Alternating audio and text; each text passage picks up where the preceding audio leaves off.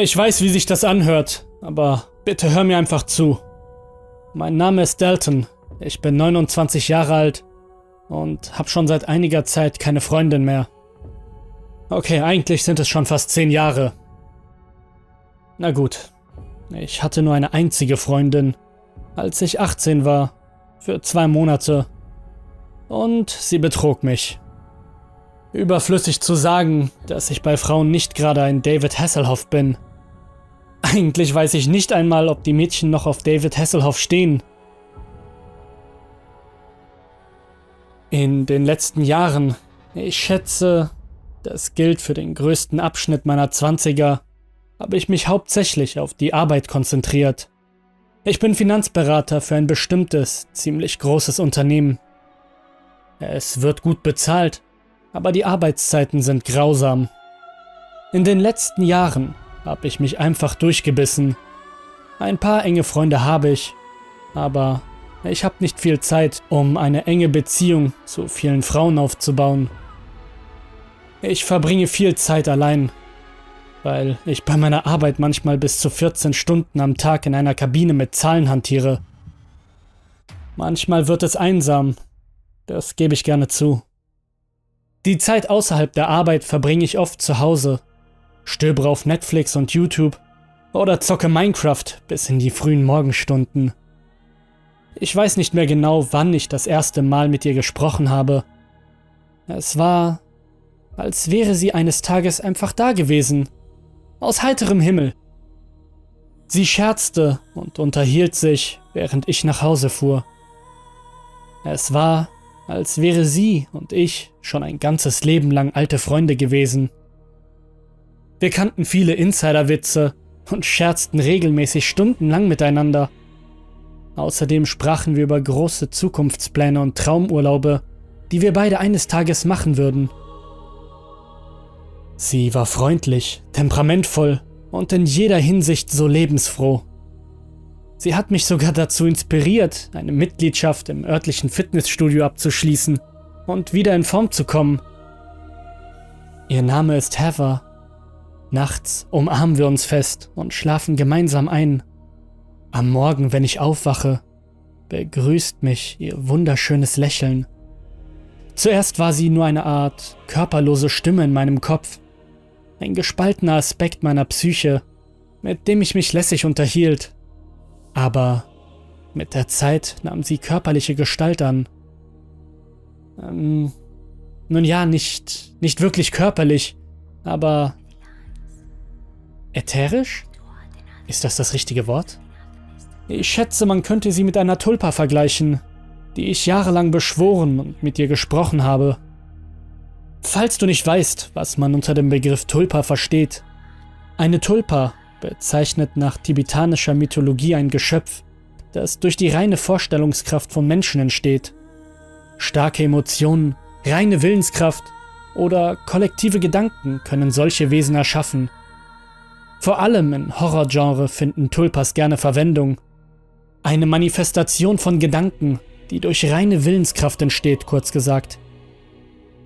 Ich meine damit, dass ich sie jetzt genauso deutlich sehen oder mir vorstellen kann, wie ich jeden anderen sehen kann.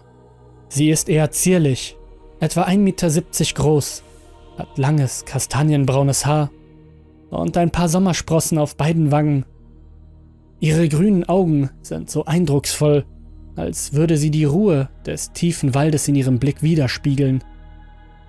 Sie ist nie ganz ernst, scherzt und kichert über Dinge, die ich sage und die sie als irgendwie pervers empfindet. Sie ist ein Depp, aber ein ziemlich liebenswerter Depp, ohne Zweifel. Sie hat eine Ausstrahlung, die alle meine Probleme einfach verschwinden lässt. Oh, und sie hasst Schlangen.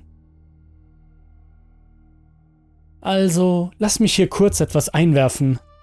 Ich bin nicht wahnsinnig. Ich weiß, das ist genau die Aussage, die ein Verrückter machen würde. Aber sie ist wahr. Mir ist sehr wohl bewusst, dass Heather nur ein Hirngespinst von mir ist. Wenn ich zurückblicke, vermute ich, dass sie für mich eine Art unterbewusster Bewältigungsmechanismus war, um mit meiner Einsamkeit zurechtzukommen.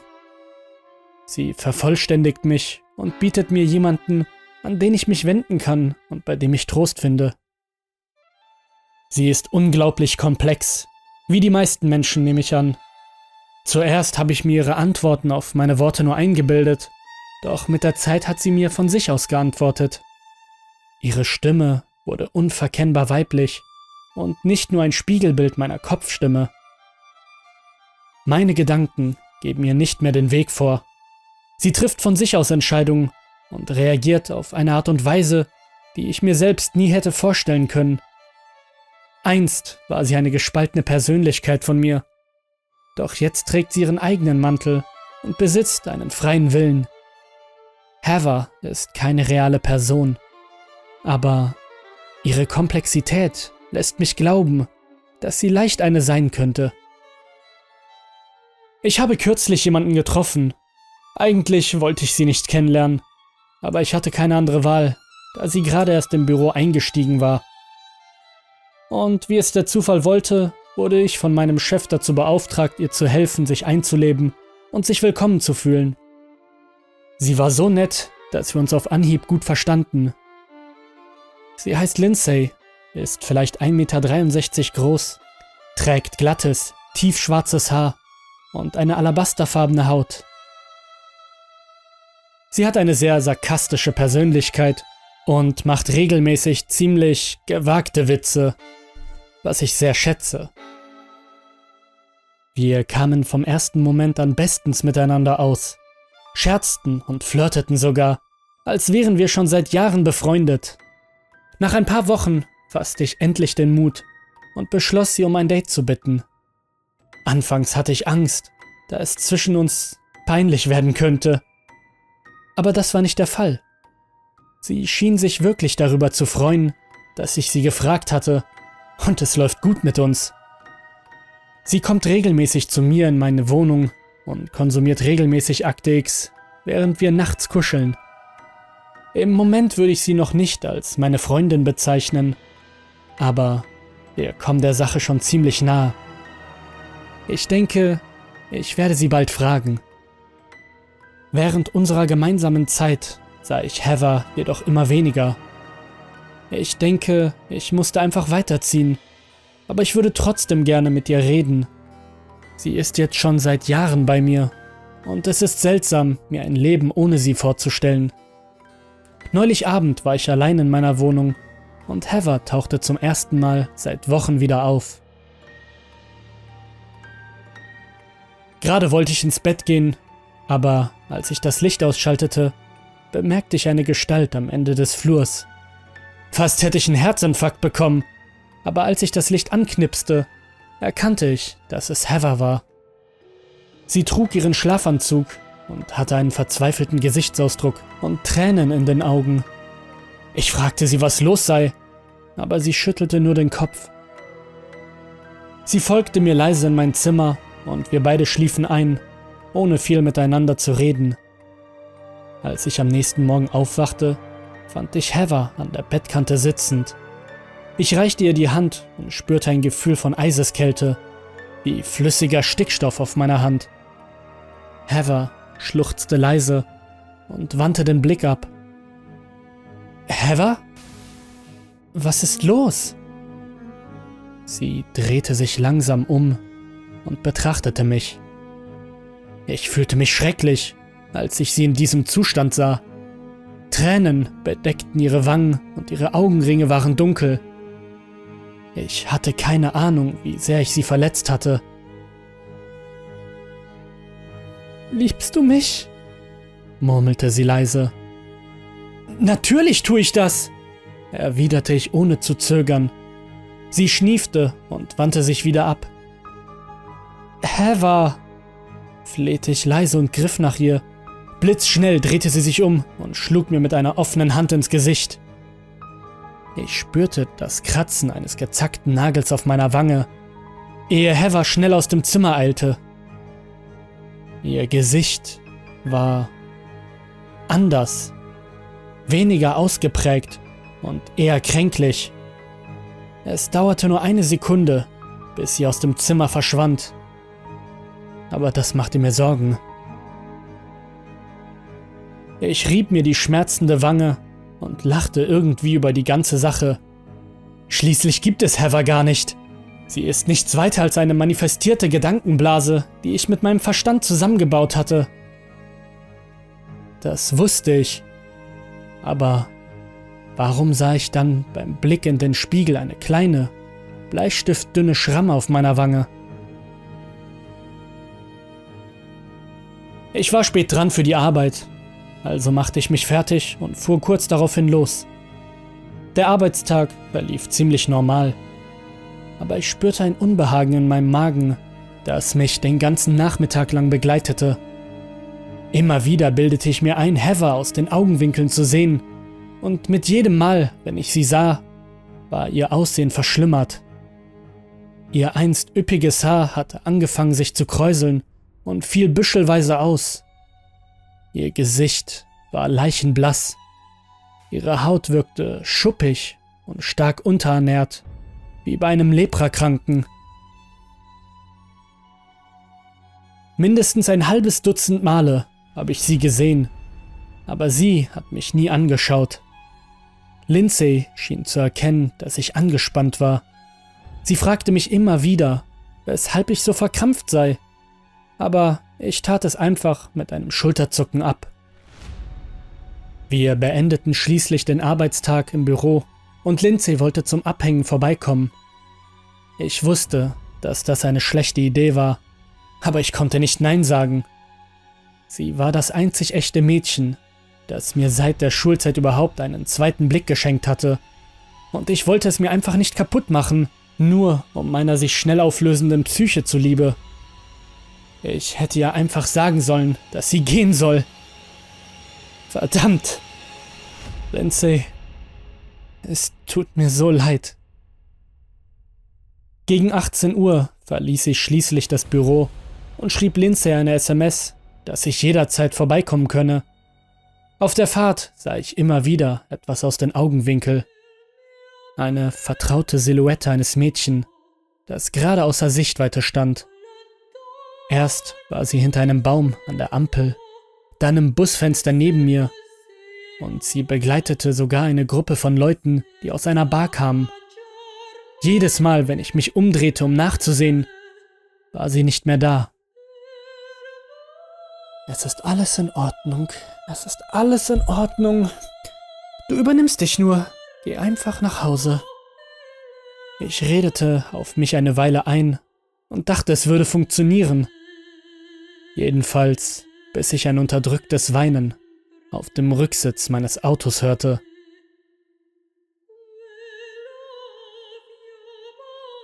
Mein Herz sank mir in die Brust, als mein Blick auf Heather fiel die dort saß, verdeckt von ihrem verknoteten und dünnen Haarbüschel. Der Puls beschleunigte sich, als hätte ich gerade eine Adrenalinspritze abbekommen, und meine Hände begannen zu zittern, als ich das Lenkrad umklammerte. Du liebst mich nicht mehr? sprach ihre leise, raue Stimme. Ihre Stimme klang nicht düster, sondern traurig. Und das machte mich völlig fertig. Heather, es tut mir leid, aber ich muss nach vorne schauen. Dein... Du! Du bist nicht real. Ihr Weinen verstummte daraufhin, und sie blickte zum ersten Mal zu mir in den Rückspiegel.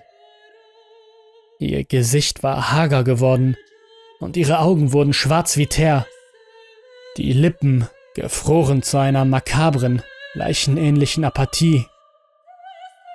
Ich erwartete, dass sie sich von hinten auf mich stürzen würde, aber stattdessen löste sie sich einfach in Luft auf. Wie Rauch, der in die Luft entweicht, ist sie einfach verschwunden.